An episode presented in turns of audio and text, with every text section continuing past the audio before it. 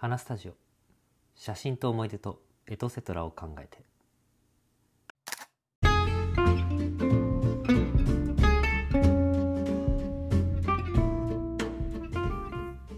こんばんは。花スタジオです。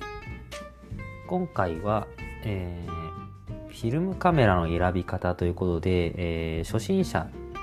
に、えー、おすすめしたいフィルムカメラの選び方っていうのをご紹介したいかなと思います。まあ、この話はあの前回も話したカメラの選び方とほぼ似たようなとこなんですけど、まあ、一応ちょっとフィルム特有の特、えー、選び方というかあの見方もあるので、まあ、そこを、えー、お話ししようかなと思います、えー、まず最初にカメラの選び方の第一つが、えー、使いやすさですね。使いやすさ。これどういうことかっていうとフィルムカメラってあの年代が新しい方がまあ単純に使いやすいんですね。っていうのもこれは電子制御をされてるので、まあ、オートフォーカスもちゃんとありますし、まあ、露出も、えー、オートで決めてくれるので本当にシャッターを押すだけっていう、えー、画を決めてシャッターを押すだけっていうかなり使いやすいものも、えーえー、未だに売ってったりします。けど、えーと、全部がそうではなくて古くなればなるほど、えー、電子の割合が減ってより機械式になるんですね。で機械式になると何が、えー、違うかというと全部マニュアル操作する可能性があるんですね。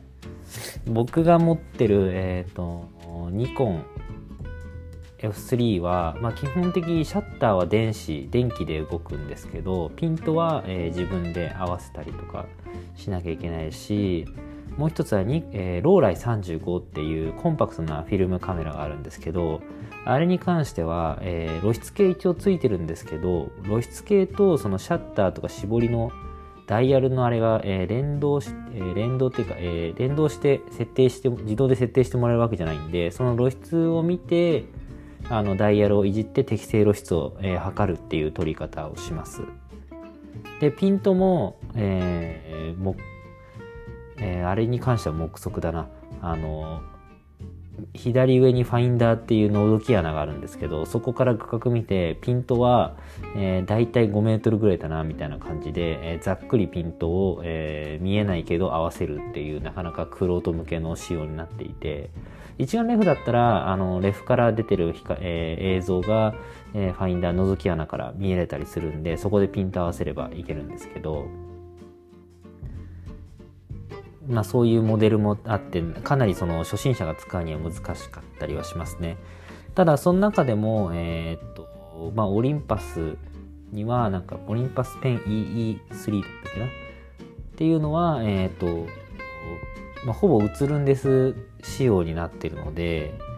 明るさとかも、えーまあ、自動でちょ2種類の、えー、シャッタースピードとかがあるので自動で調整してくれる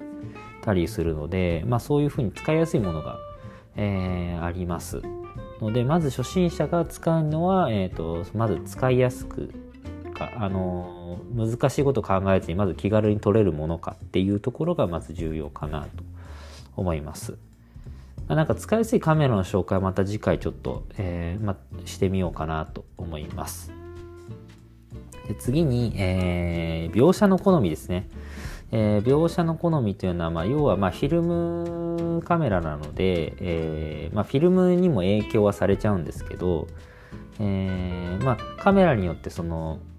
映り方っていうのは変わるんですね。で特にデジタルよりより顕著にその差が、えー、分かるかなと思います。ただ一個、えーと、カメラ自体に色味を左右する要素はフィルムカメラにはなくてさっき言ったフィルムもしくは、ま、レンズ交換式の話を今してますけどレンズ交換式に関してはレンズがその特性を決めるのでレンズかける、えー、フィルム、まあ、あと印刷とかの、え、影響もありますけど基本的にはまあそのえー、レンズとフィルムの、えー、組み合わせでその、えー、描写が出てくるっていう感じになるので、まあ、そこの中で、えー、まあ、作例をいろんな作例をネットで転がってるので見てもらってこれは何のフィルム使ってこのレンズを使ってるっていうので、えー、もうこれを買ってみようとかっていうふうに選んでみるのが一番いいかなと思います。で3つ目、えー、最後なんですけどこれは、えー、前ので、えカメラの選び方でも話したんですけど、え家族や友人恩師のお下がりとか形見を使うもらうっていうのが、えー、いいのかなと思いましてやっぱりこのカメラもいきなり、えー、ゼロからこう選んでいくと結構沼なのでなんかよりいいものを買った方がいいとか安い方がいいのかとかいろいろこう考えてしまうっていう側面があるのででましてやねフィルムカメラの知識ってカメラのさらに難しい難しいというか、え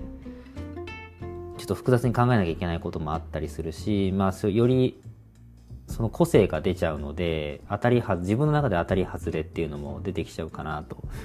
思うので、まあ、さっき上の使いやすさと描写も、まあ、大事なんですけど、まあ、それよりもその身近な人が使っていたカメラこれを、えー、使ってみるのが、まあ、一番お金かからないですしやっぱその使ってた人がどんな風に撮ってた写真とか見比べても結構楽しいと思うんですよね。例えばおじいちゃんのカメラがお家にあっておじいちゃんが撮った写真が家に飾ってあれば、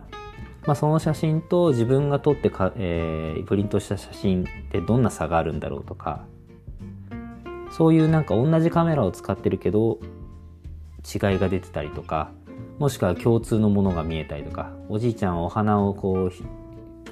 うよりスポットに撮りたいっていうのがあったけど私も結構スポットで撮っちゃってるな寄って撮っちゃってるなとか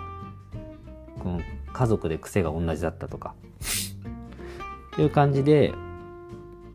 そういうのを比較してみるのも面白いかなと思いますし、まあ、かつて使ってた方のつながりもすごい感じられるので多分愛着湧くと思うんですよね。僕のさっき言ったオリンパスの、えー、あれはペン EE だけどペン F あペン S っていうものがありましてこれは祖父が使っていた本当に使っていた、えー、60年ぐらい前のカメラなのかなあれは。を、えー、一番お気に入りで使ってますね。であとは祖父が使っ最後に晩年の方に使っていたニコン F3 っていうカメラを、まあ、そのカメラ自体を売ってしまったんですけど父がねで僕が使いたい頃にはもうなかったんですけど、まあ、僕も、えー、たまたま状態のいいものを見つけたので 買い戻して、えー、使ってみたりしてますね。なんで、えー、僕としては3番目の、えー、友人家族や友人恩師のお下がり形見を使うのが一番おすすめかなと思います。